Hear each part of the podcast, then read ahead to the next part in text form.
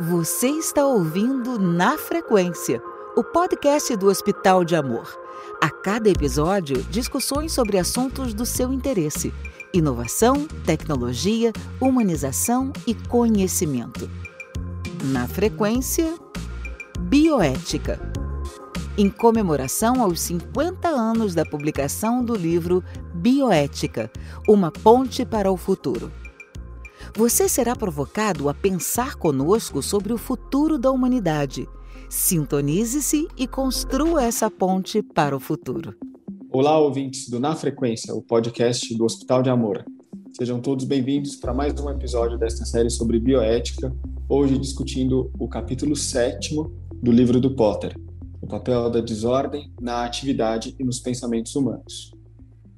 É, eu tenho aqui como convidados é, novamente o médico de família Dr. Marcelo Gobo, que apresenta este podcast comigo, e Caio Dib, que é um ex-aluno do grupo de estudos e pesquisas em bioética e biodireito da Universidade de São Paulo, da Faculdade de Direito, onde eu sou subcoordenador, e é um grande estudioso de temas de bioética e também é, de humanidades. Sejam todos muito bem-vindos. É, e eu gostaria de iniciar pedindo para o Caio nos falar o que ele é, gostaria de apresentar inicialmente sobre o capítulo 7. Então, é... olá a todos. É, o capítulo 7, ele eu acho ele um capítulo muito interessante, porque ele na verdade dialoga muito com algumas referências do Potter uma delas, o próprio um dos próprios textos que, inclusive, influenciou bastante a redação do capítulo anterior, que é o Towards More Vivid Utopias, da Margaret Mead, que passa por toda essa noção de, de diálogo de culturas a respeito da... com o objetivo de, de alcançar novas perspectivas a respeito de como se deve organizar a sociedade, né? Justamente nesse momento em que ela vai dissociar em que ela vai é, trazer a relevância de se pensar também em também em utopias e não apenas em distopias que tendem a ser no, no conjunto das culturas um, um tópico mais prevalente e mais frequente, né? O interessante desse capítulo é que ele vai tratar tanto de uma perspectiva biológica quanto de uma perspectiva cultural a, a relação da desordem tanto com relação ao seu papel evolutivo e aquilo que ele, que ele diz ser uma suposta desordem ordenada e também na e também no esforço de diversas culturas de ordenar essa desordem, né?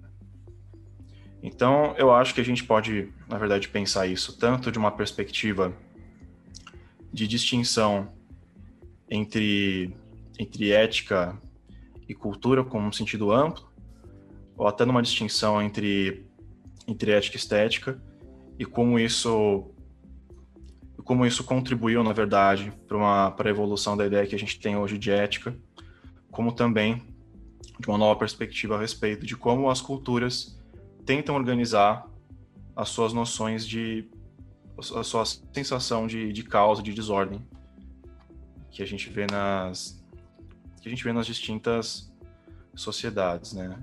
E nisso o Potter ele ele indica de forma bastante incisiva o papel da religião e também o papel da mitologia quando ele vai discutir de forma mais específica a concepção dos gregos a respeito de ordem e desordem, né? Então, em um primeiro sentido, né, a gente nota que no começo não existia uma distinção muito clara entre a ética, né, entre esse, essa razão prática da filosofia e outras formas de pensar. Então, você, você pega, por exemplo, na, no pensamento pitagórico, por exemplo, essa, toda essa temática da proporção, da beleza e da justiça. A gente também encontra na própria poética aristotélica uma relação muito íntima entre entre aquilo que é bom e aquilo que é belo, mas com o tempo isso vai sendo dissociado no correr da história da filosofia, né? Isso, em parte, tem a ver com um questionamento do, do limite daquilo que você pode perceber com a razão, né? E, uma, e o crescimento de uma... O crescimento da relevância da, da observação empírica na construção do conhecimento, né? Então, eu acho que o grande marco para isso, na verdade, se dá com alguns pensadores do século 17 e 18, mas principalmente com o Kant, que vai traçar uma distinção muito significativa entre a noção de gosto, né, que seria a nossa apreciação estética, que não envolve só a beleza, mas também outras formas de apreciação da cultura, mas e da noção nossa de, de justo ou de, de correto, né? Então, que ele vai determinar que pertence a esse campo do gosto, basicamente todas as nossas capacidades de apreciação que, que são assimiladas muitas vezes pela cultura, pela educação, e não estão diretamente relacionadas àquilo que é certo, àquilo que é errado, enquanto pertence a esse, a esse reino da ética, aquilo que a gente consegue muitas vezes perceber através da própria razão. E aí que ele traz a ideia do, do imperativo categórico, que seria a tentativa de você elaborar regras assim que servissem para todos os indivíduos a todo tempo. Então, regras universais a partir de uma experiência de uma até de uma experiência individual. Então, nessa situação que eu faria e, e se isso valeria para todos os indivíduos em todos os tempos, né? Mas com o tempo você começa a ter uma a surgir uma resposta essa, essa distinção dura, né, entre, entre a ética e outras formas de pensamento. E eu gosto de destacar aí dois, dois episódios. O primeiro que é a emergência da, da antropologia, de outros estudos com bastante ênfase na cultura em si, que vão colocar esses dois elementos como elementos integrantes de uma determinada visão de mundo. Então, a gente tem várias obras que caminham para esse sentido, né? Mas eu gosto muito de destacar, até para manter a temática grega que o, que o Potter traz em um dos subitens do capítulo, a paideia do Werner Jäger. Né? A paideia é um conceito que, o, que já é trazido por pensadores da época da Grécia Antiga, mas que Jäger vai consolidar num, num verdadeiro calhamaço de uma educação universal, uma educação que governa quase praticamente todos os aspectos da vida do indivíduo. Então, que de novo, é que ela, que ela abrange desde noções de estética, passando por noções de justiça e noções de, de, de rotina. E o segundo marco, na verdade, que, não é um marco, mas eu vejo mais como, como um sintoma de uma mudança de, de mentalidade dentro da filosofia, que é um texto da Hannah Arendt chamado Algumas Questões de Filosofia Moral, Some Questions of Moral Philosophy, em que ela vai dizer, melhor que ela vai apontar, que a assimilação da, da, do pensamento que a gente tem a respeito da ética, ele é muito parecido àquele do gosto, no sentido de que ambos os pensamentos, eles estão relacionados à nossa apreensão desse julgamento que a gente faz das coisas no dia a dia através da educação. Então, você pensa que alguma coisa é correta, porque alguém disse para você que essa coisa é correta, você refletiu a respeito e concluiu que sim, ela pode que ela pode ser certa ou que ela pode ser errada. Né? Então tem esses dois momentos. E essa, esse movimento todo eu vejo ele se manifestando na bioética através de, melhor, no pensamento bioético, através de duas tendências, né? Uma que é o surgimento daquilo que chama de bioética narrativa, que é a ideia de muitas vezes você recorrer a outras formas de, de compreensão da realidade para entender melhor a, as particularidades de um determinado caso. Então, que muitas vezes a gente recorrer a, a por exemplo, ao aquele modelo principalista, né, de, de autonomia, beneficência, não maleficência, e justiça pode não representar todos os aspectos que são importantes, seja para o sujeito de um tratamento, ou seja, para a comunidade em que ele se situa, né? E então ele então a gente tem, por exemplo, o surgimento hoje em dia até de revistas, de periódicos que são especializados nessa maneira de pensar a bioética. Né? Então a gente tem um, que a tradução seria investigação narrativa da bioética, Narrative Inquiry é, in Bioethics. E essa segunda maneira seria de pensar a bioética em um contexto mais cultural e mais inserido nas formas de organização dessa desordem de cada comunidade. Né? com relação a isso, até eu gosto sempre de trazer um texto que não foi, que eu não diria exatamente que é um texto puramente acadêmico, mas ele é quase um manifesto que foi publicado no Brasil na época da redemocratização chamado Direito à Literatura, do Antônio Cândido, né, que é um dos nossos críticos literários mais reconhecidos. E nesse texto ele diz que, em primeiro lugar, ele define, ele, ele fala de literatura, mas na verdade ele está discutindo formas é, bastante amplas de narrativa, que envolvem também narrativas mitológicas ou religiosas, ou pré-modernas, como a gente poderia dizer, como a literatura propriamente dita, né? como o Machado de Assis, como, como o Harry Potter que a gente tem hoje em dia. E que essa narrativa, na verdade, ela não é só uma, um exercício cultural, um exercício de beleza, mas ela é uma verdadeira forma de organização do cosmo pelo seu pelo seu autor através da linguagem. Né? Então, a ideia é de você recorrer a linguagem,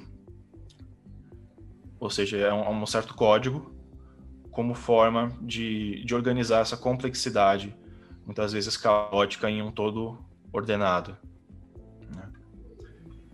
E eu acho que, que esse texto dialoga muito com essa noção da gente pensar a bioética em um contexto, em seu contexto cultural, e não só apenas em um contexto em um contexto frio e formulaico, mas também pensar nessa situação a importância em que em que o intercâmbio cultural traz por pensamento bioético. Então, que muitas vezes a gente tem problemas que dentro da nossa forma de pensar ou dentro da nossa da, daquele conjunto de fatores com os quais a gente está acostumado, eles não são uma solução, a gente não encontra uma solução satisfatória e muitas vezes a gente pode encontrar novas soluções, novas utopias para retornar com a referência do texto da Margaret Mead, justamente nesse intercâmbio de culturas, nesse intercâmbio de especialidades, né, que o que trata até o Potter quando fala da importância de juntar de diversas áreas para elaborar uma noção de assim, novas noções a respeito de como se deve pensar o uso do conhecimento, né? Caio, eu fiquei pensando aqui enquanto você falava, é, talvez seja interessante a gente discutir um pouco do conceito de ordem e desordem. Inclusive, nas perspectivas que o Potter traz ao longo do capítulo, com a, os paralelos é, em relação à biologia e o que ele traz como elementos ordenadores dessa desordem, dessa desordem social, da, da desordem biológica. Você poderia comentar um pouquinho para a gente sobre isso? Então, é, o, eu entendo que o contexto do, do Potter ele é um contexto mais alinhado com uma noção. É, é quase uma um certo ceticismo epistemológico, né? no sentido de você não conseguir determinar precisamente qual é como essas coisas funcionam ou que tipo de que tipo de código existe de subjacente a, a tanto a organização biológica quanto a organização social. Na organização biológica, ele, ele trata, na verdade, mais de uma da ausência de uma ordem que, que governe mesmo o universo, né? Então, como o próprio processo de seleção natural ele é um processo muitas vezes regido pelo próprio acaso. Então, é a desordem no sentido de, de você não poder traçar é, a ideia, a, a, a, tese de um design inteligente, ou seja, a tese de que as coisas existem por um motivo específico ou porque alguém quis dessa forma, bem como bem como criticar não só o design inteligente, que é uma noção mais um pouco mais moderna, de que existe uma organização cósmica da, das diversas entidades biológicas, com uma ideia de que muitas vezes realmente não tem um sentido específico mesmo para as coisas existirem. Mas que isso também pode ser interpretado, se a gente pensar em uma ideia de ordem biológica em um primeiro momento como interpretação, com uma, uma ideia trazida pelo, pelo Chardin, que é a ideia de que muitas vezes essa própria desordem biológica ela pode ter sido intencional a partir de uma figura criadora, né? que é quando ele vai, na verdade, trazer um, um possível diálogo dessa ideia de desordem biológica com as religiões. Né? Mas em um segundo momento também a ideia de ordem biológica a partir de uma a partir do fato de que muitas vezes nossos aspectos de não as nossas noções de ordem elas acabam sendo moldadas pela própria evolução de diversas espécies então ele dá o exemplo de uma mariposa, né, que que tinha diversos comportamentos. Aqui tinha um comportamento durante a sua cadeia evolutiva. Aqui tinha certos tipos de comportamento conseguiu ele prosperar no lugar de outras vertentes. Então, e, e, e, isso de certa forma impactou o resto das, das entidades biológicas que viviam no ecossistema daquela mariposa. Né? Então, que até como produto dessa, dessa desordem, dessa evolução quase que aleatória, a gente teve ali uma nova ordenação do, do de uma perspectiva holística do, daquele ecossistema onde, onde essa espécie se encontrava. E que no contexto social, isso ocorre, na verdade, de, de maneira até um pouco parecida no sentido de que no sentido de que você tem na verdade o surgimento você tem uma muitas vezes uma herança uma herança de conhecimento esse conhecimento ele é passado de geração em geração mas esse conhecimento ele inevitavelmente sofre suas mudanças ele sofre suas alterações até por nosso, até por erro mesmo né? as pessoas muitas vezes melhor Sempre que você tenta reproduzir uma ideia anterior, você nunca reproduz ela como ela deveria ser. Você sempre reproduz ela com, algum, com alguma alteração, com algum erro. E muitas vezes essa alteração e esse erro, eles fazem parte da nossa evolução como sociedade. Né? Eles fazem parte da nossa concepção de novas formas de organização social e também das nossas novas formas de organização científica, né? E, então, ao mesmo tempo, existe uma, uma semelhança com, a, com essa evolução biológica, porque da mesma forma que a evolução biológica ela se dá por pequenas mutações incrementais que vão ali moldando a existência das, no, das novas espécies, você tem também a, essa, eterno, essa eterna tentativa de, de reajuste é, que não, não, não é realizado por uma consciência, consciência superior ou algo do tipo, mas essa espécie de acomodação na, dentro do, do mundo natural.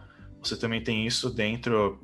Você, você tem, na verdade, uma, uma semelhança na sociedade dessas mudanças incrementais, mas essa diferença de que a gente está constantemente fazendo um esforço consciente para organizar esse, essa, essa ordem toda, né?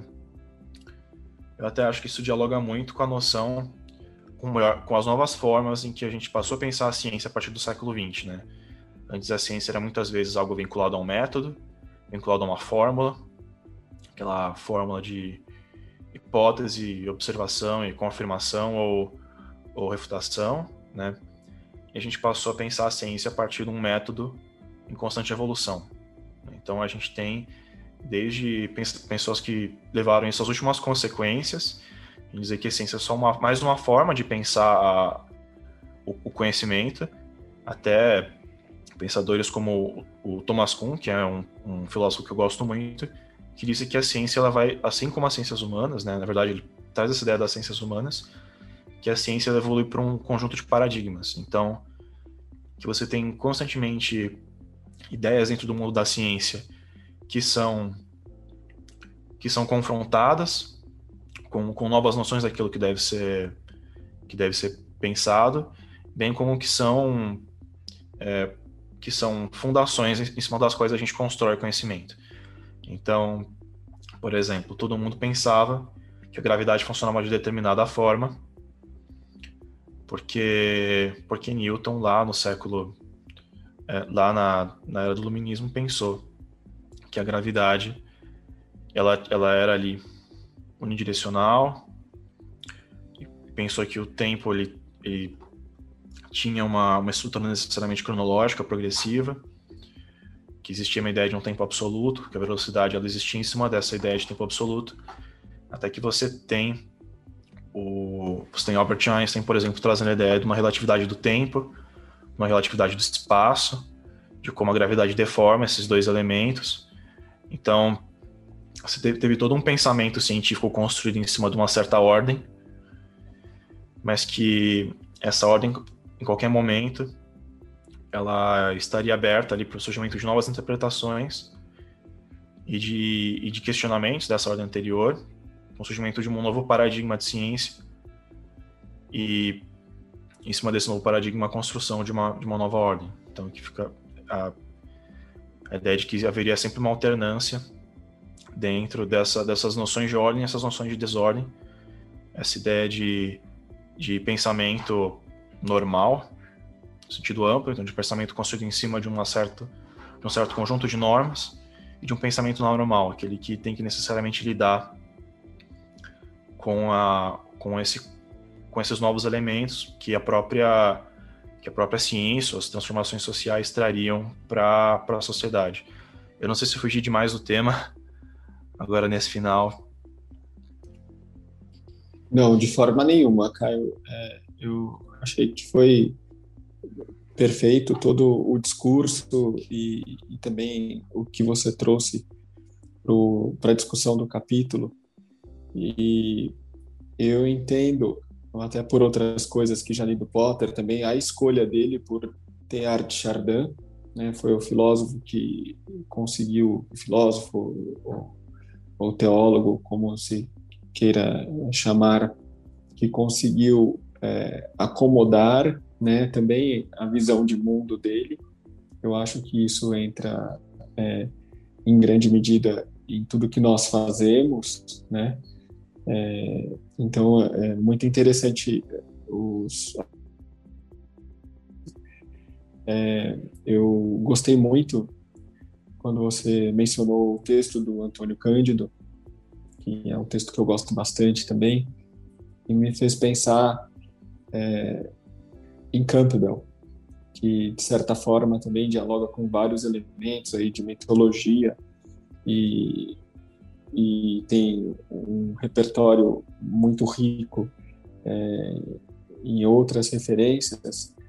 É, e pensando em intercâmbio cultural, que é um, um, um tema que você domina bastante e que faz parte da sua forma né, de estudar ou de estar no mundo, eu gostaria de te pedir para tentar traçar um paralelo entre tudo que esse capítulo traz, né? Esse capítulo vai buscar as referências gregas ou algumas referências antigas e de novo Teilhard de Chardin eu acho que foi uma escolha muito é, pessoal do Potter por tudo que Chardin é, construiu como teoria é, é mesmo como teoria religiosa né é, mas eu gostaria que você tentasse é, fazer um paralelo ou intercâmbio cultural com seus estudos asiáticos. Né? Eu sei que você é apaixonado é, por é, questões do Oriente é, e por alguns pensadores ou alguns é, antropólogos também que é, falam muito sobre questões culturais do Oriente. É um tema que me atrai bastante também. Então, se se for possível que você tentasse ilustrar ou talvez é, trazer o Oriente para a discussão do capítulo de hoje. Bem, eu acho que a ideia de intercâmbio cultural está presente no, no capítulo de duas formas, né? A primeira é do convite, realmente, a, a essas diferentes, formas de pensar, de, assim, de conceber o um mundo, e a segunda que é da acomodação, né? Vou começar com a da acomodação, que tá, entendo que está logicamente, que é logicamente anterior. O que, que ele quer dizer, na verdade, com acomodação? Em diversas culturas, e ele traz ali referências mais específicas a respeito da religião,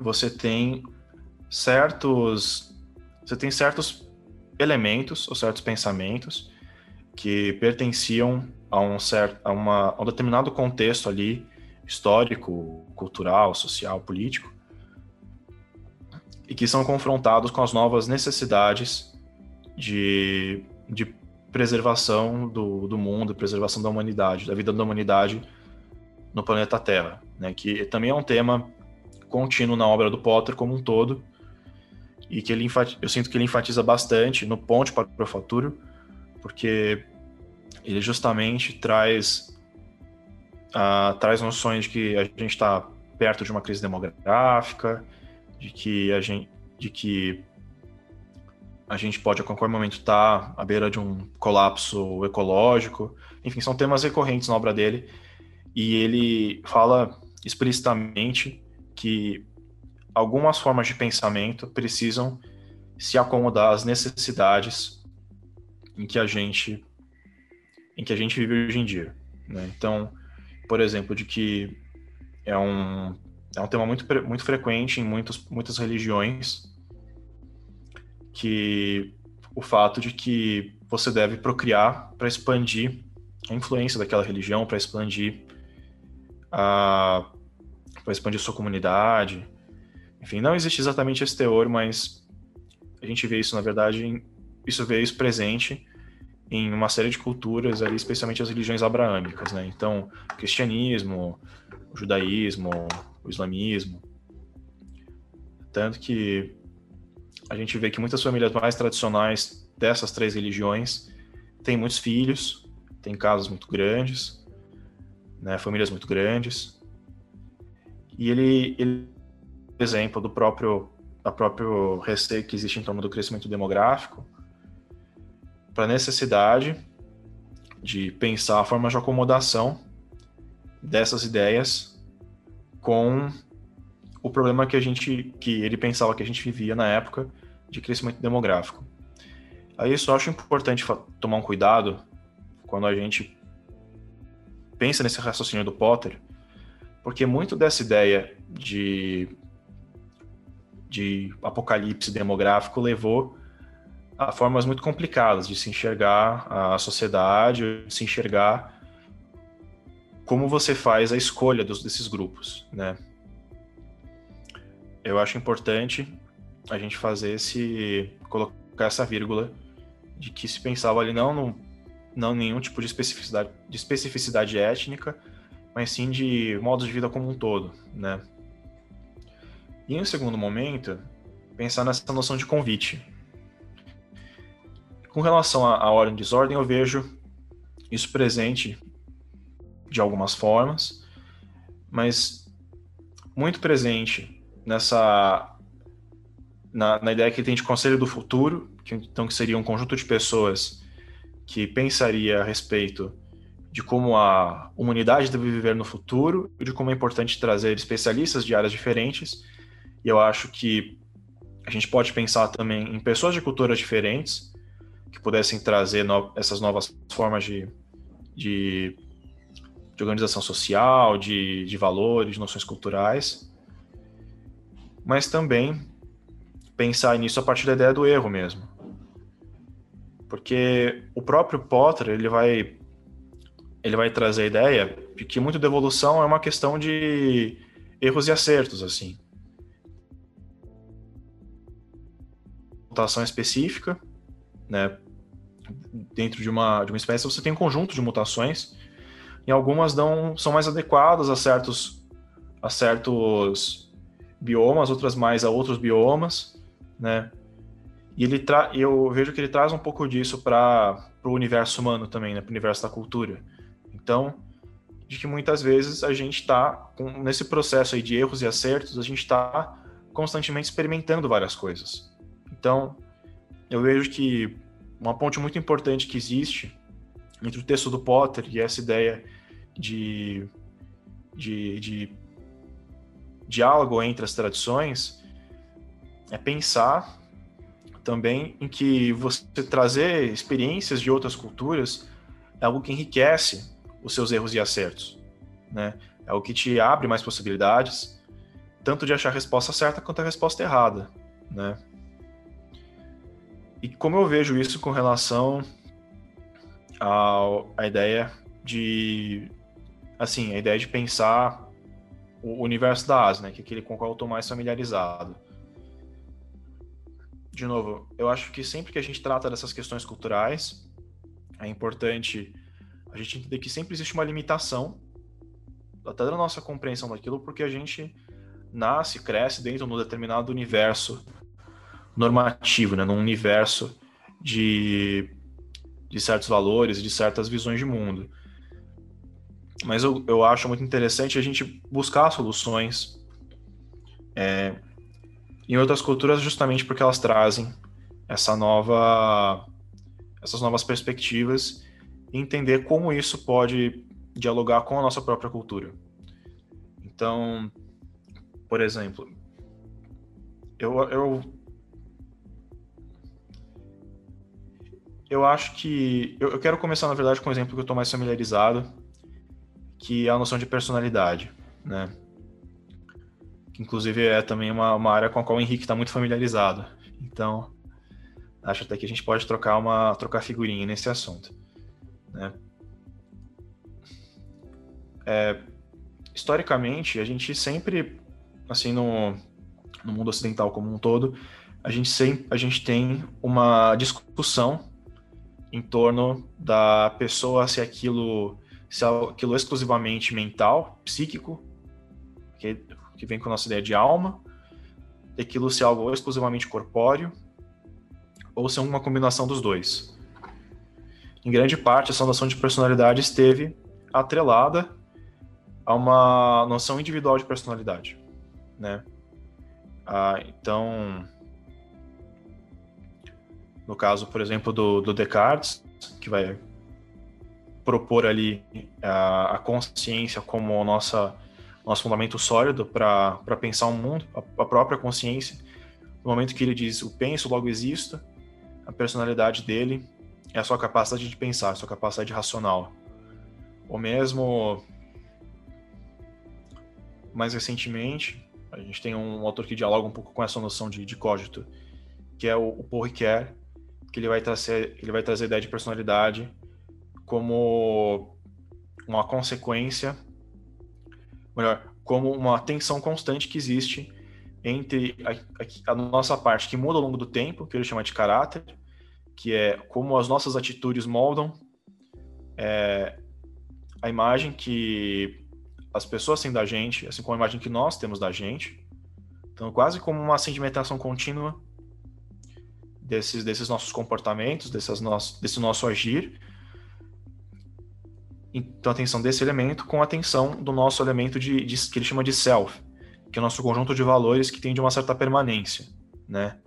Então, se eu acho errado roubar, eu vou constantemente agir de forma a corresponder a esse meu valor. Então, eu não vou roubar porque eu acho errado roubar. Mas pode ser que em algum momento no passado eu tenha roubado. Eu tenha roubado. Talvez a prova de alguém. Então eu tenha colado da prova de alguém. Ou eu tenha. Quando eu era criança, por exemplo, roubado um chocolate na fila do supermercado. Mas eu, dentro da minha concepção de indivíduo, eu tento, na verdade, criar um sentido entre essas duas coisas, pensando o tempo não no sentido, não na ideia de cronologia, mas na ideia de na ideia de, de vivência. Então, no, na forma como eu, dentro da minha cabeça, ordenar, ordenar essas coisas e dar um sentido para elas. Que é que o Riquet vai dizer que as pessoas têm uma identidade narrativa, têm uma personalidade construída em torno da narrativa. Mas, então, até mesmo nas formas mais modernas de pensar a personalidade, a gente está muito preso é, às nossas ações ou às nossas ou aos nossos próprios valores. Mas você tem, por exemplo, um texto do da década de 30 no Japão chamado Máscara e, Perso e, Perso e Persona, né? É, e essa ideia de máscara e persona ele é um texto que ele vai trazer uma comparação entre a máscara que existia na tragédia grega e a máscara que existe na tragédia, não na tragédia não, mas no teatro um dos tipos de teatro japonês que é o teatro de No, né? Então que a máscara, tanto a máscara da tragédia grega quanto a máscara do No, elas estão muito mais ligadas à sua ao lugar daquele indivíduo no seu mundo social, então no papel que aquele indivíduo cumpre à sociedade, do que ao papel que do, do que a noção que ele mesmo tem de indivíduo. Então é complicado assim discutir em detalhes porque existem três, quatro palavras diferentes para rosto. É, no, no japonês. Mas ele, em primeiro lugar, enfatiza ali, ele relaciona a ideia de máscara com o fato de que o rosto está sempre muito presente na nossa, na nossa representação das pessoas.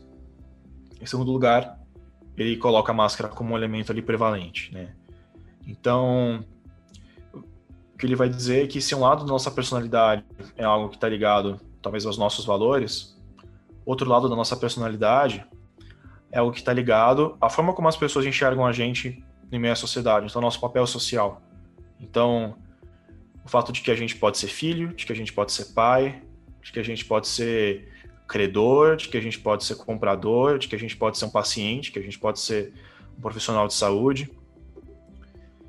E então que o fato de que muitas coisas só podem ser compreendidas Muitas noções de personalidade só podem ser compreendidas se a gente leva em conta esse papel social mesmo. Daí até a gente pode pensar que isso é algo que já foi já foi discutido a respeito no, na tradição filosófica ocidental.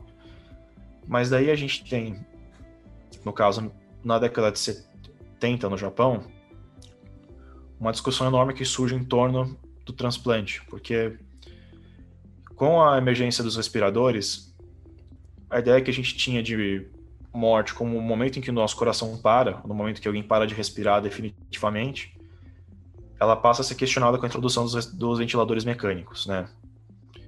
E isso é algo que ainda é gravado com o surgimento do transplante cardíaco, né? Então, o transplante, transplante cardíaco, ele ocorre pela primeira vez em 67, na África do Sul, e primeira vez que ele ocorre no Japão em 68. Daí, nesse momento, a gente. É, esse, esse transplante especificamente, ele vai dar origem a um debate de 30 anos a respeito de quando a gente determina que uma pessoa está morta. E daí a gente pode pensar que foi mesmo por esse transplante questionar alguns valores culturais, algumas noções culturais que se tinha na época. Então, por exemplo, o nosso ninguém liga muito porque acontece para o corpo do morto aqui no Brasil, mas dentro da dentro do budismo, a ideia é que você tem que cremar o corpo inteiro, integralmente, para que ele chegue ali a, ao pós-vida também integralmente, né? Então, a ideia de transplante gerava uma certa uma certa versão cultural, como o fato de que o próprio ato do transplante cardíaco ele foi muito polêmico na época, porque se questionava se realmente tinha havido morte encefálica, então se a pessoa realmente estava morta, se aquele transplante cardíaco não teria sido assim instrumentalizado como uma espécie de experimento do médico. Enfim, médico não sofreu nenhum tipo de, de represália legal na época, mas essa foi uma discussão que durou muito tempo E, e surgiu uma série de. surgiu um conjunto de literatura mesmo no Japão a respeito de que o corpo. É, assim, o corpo morto cerebral ele estava vivo de alguma forma, né? Porque ele transpirava, ele palpitava, ele tinha ali uma série de reflexos. E quem vai entender, assim, e um dos pensadores que vai dar sentido a isso é um filósofo japonês chamado Masahiro Morioka, que vai dizer que esse corpo era visto como uma espécie de máscara também para aqueles familiares. Então, eles não, eles não pensavam naquele indivíduo só como uma consciência que tinha, embora, que tinha ido embora, né? Como uma consciência que tinha apagado com a morte encefálica. Eles pensavam naquele corpo como um indivíduo que ainda estava vivo, porque ele ainda interagia dentro da concepção deles de, de laços afetivos e de laços sociais com a sua família ou com seus amigos. Então, que então que o que, o que se pleiteava na época era por causa de, dessa noção um pouco diferente a respeito de personalidade. A gente pode pensar que isso pode não estar relacionado com a nossa vivência aqui no com a nossa vivência aqui no, no mundo ocidental, como entre as aspas, né, a respeito de como a gente lida com os nossos entes falecidos, ou com os nossos é, entes que estão ali nesse processo de morte, muito da morte encefálica. Mas a gente também pode pensar que essa nova forma de, de compreender a personalidade, com base no seu papel e com base ali nos seus vínculos sociais afetivos, pode talvez trazer para a gente novas soluções a respeito de como a gente lida com com um paciente que não não está mais consciente, seja de forma transitória ou permanente, né? E, e eu acho que isso também pode ser pensado de forma estratégica, assim. Então, o, a, justiça, a justiça japonesa ela tem um zelo muito grande pela força do precedente, né? Então, é muito difícil você ver uma decisão é, de um juiz local ali de primeira instância, ou que seria a nossa segunda instância, de decidir em desacordo com aquilo que a, que a Suprema Corte ou com que as cortes superiores decidem. Mas para você chegar, assim, junto com toda a discussão que teve em torno de comitês a respeito de como você definia essa, de como você definia a morte, ou até disputas sociais que não estiveram relacionadas com isso, mas com outras, com outros tópicos, como por exemplo os direitos dos soropositivos por lá, elas se articularam de forma estratégica mesmo. Então, como uma estratégica, como uma estratégia que, que uniu, é, que uniu produtos culturais como literatura,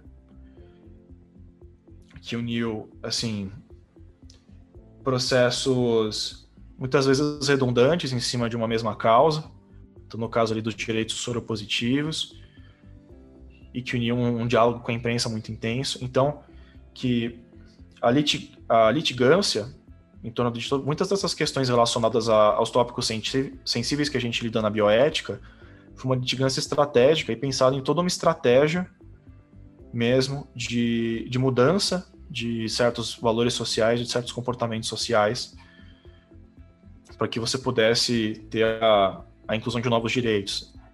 E, de novo, se a gente pensa a bioética também como um movimento social e como algo relacionado à nossa noção de direitos humanos, é, essa estratégia toda, essa experiência toda pode ser de algum valor para a gente também.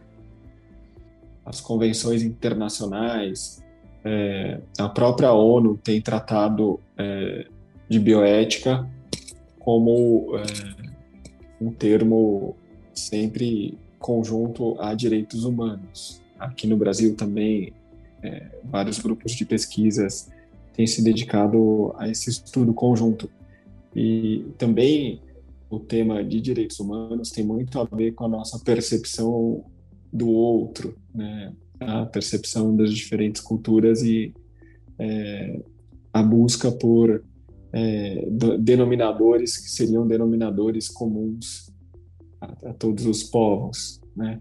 Ouvindo você falar agora sobre o Japão e, e, sobre essas questões relacionadas ao conceito de morte lá, ou mesmo as discussões sobre alguns grupos como soropositivos, é, eu me lembro que durante todo o meu doutorado o Japão sempre foi é, um ponto de, de reflexão e os, os textos que eu lia, é, textos médicos ou de bioética, ou mesmo em humanidades, eram textos de desconstrução das minhas noções próprias sobre os assuntos.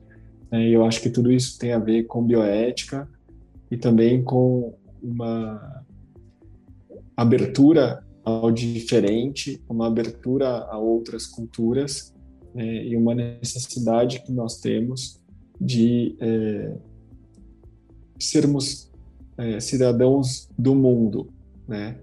De, de, sairmos do nosso lugar de referência, do, e do nosso próprio ambiente cultural para buscar estímulos ou é, novas formas de enxergar os fenômenos, né? E essa questão do Japão, embora muito localizada nesse país, ela é o grande ponto de, de reflexão em fóruns internacionais. Né? Em 2018, em Harvard, quando eles foram rediscutir o conceito de morte e a questão dos transplantes, o Japão era sempre um ponto de de, uma, de algo maior do que uma reflexão, mas de consideração mesmo. E o Japão, por outro lado, também tem tentado rever esses conceitos. Né? Hoje em dia tem é, novas é, construções teóricas e até legislativas que permitem uma acomodação de uma visão diferente de morte e da questão dos transplantes. Mas é, eu acho muito importante em tudo isso que você falou, desde o início dessa conversa, nós tratarmos do papel da desordem no nosso pensamento como um mecanismo de estruturação é, do nosso ser, da nossa comunidade né, e da nossa visão é, de futuro do homem, que é um ponto que o, Potter sempre coloca. E a, a, a desordem, a desorganização é ela que leva a novas organizações e uma ampliação na forma de visão de mundo. Né? Então, para encerrar esse episódio, eu, eu, te convidaria a fazer uma reflexão sobre é, o, o papel da desordem nessas diferentes ordens culturais e um convite, usando o termo que você falou agora há pouco, para que os nossos ouvintes é, busquem novas é, experiências culturais e também é, aceitem uma desorganização, uma forma de é, aceitar né, reflexões bioéticas ou filosóficas como algo necessário a uma nova forma de pensar valores pessoais ou valores. Né? Então, se você puder nos dar uma última palavra hoje aqui, espero que tenhamos outros momentos de, de conversa com você, mas falando sobre a desordem né, seja do ponto de vista de uma experiência pessoal ou a desordem como algo é, obrigatório, mandatório para evolução pessoal e evolução da espécie. Pergunta difícil. É, eu acho que eu acho que tem alguma, alguns caminhos para onde a gente pode pensar esse, esse assunto, né? Primeiro, né, que eu sinto que na, na nossa tradição de pensamento como um todo, a gente tem, a gente teve ao longo da história uma preocupação constante com com uma assim, a gente teve ao longo da história uma preocupação constante com a coerência ou a racionalidade ou a lógica assim de sistemas internos de pensamento, né? E a gente vê bastante isso no direito, que é de onde eu venho. A gente vê bastante isso nas muitas noções de ética também que tentam sistematizar algumas alguns aspectos em particulares que são considerados ali de maior valor para quem pensa aquela forma de, de ética, né? Então, a gente tem quem diga que que a gente deve pensar ética a partir de um ponto de vista de excelência, de, de virtude individual, que é a tal da ética das virtudes ou ética aretaica. A gente tem quem pense a ética como aquilo capaz de gerar maior valor, maior utilidade, né? Que, que a gente chama de ética utilitarista.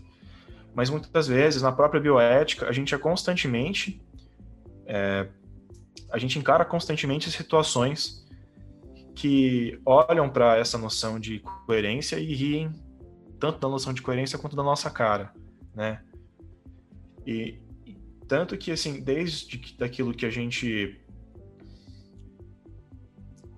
desde aquilo que a gente pensa hoje em dia como a teoria de bioética mais popular e mais, mais utilizada assim no dia a dia clínico, que é o, o principialismo, a gente sempre se depara, de um lado, com uma construção de alguns valores que precisam, assim, que vão dar a resposta que a gente precisa, e de outro lado, com um particularismo muito expressivo, assim. Às vezes, até para uma situação em particular, né? Às vezes até para um caso clínico a gente tem empregando uma mesma uma mesma teoria, uma mesma corrente bioética, várias soluções diferentes, né?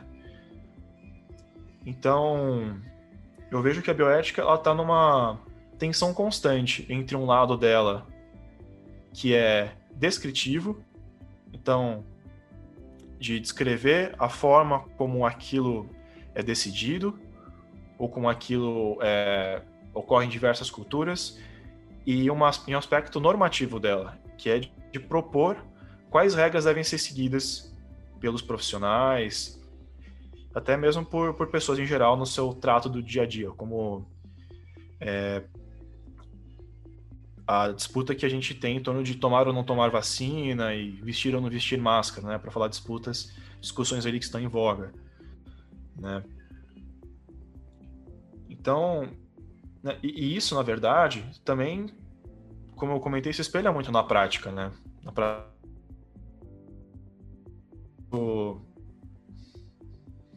E assim, e como eu vejo isso no nosso, até na nossa vida cotidiana, né? Eu vejo, de novo, né, a importância de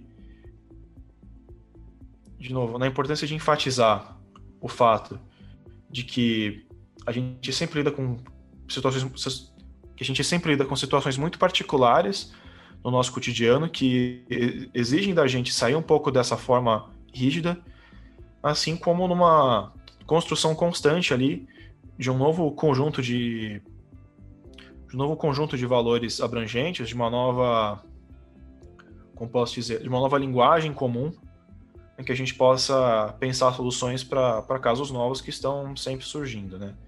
E nisso, como a gente ressaltou durante toda a discussão de hoje, eu vejo que esse diálogo cultural é muito importante, nesse diálogo entre diversas formas de conceber essa, essa linguagem das decisões. Muito obrigado, Caio. Foi muito especial essa conversa.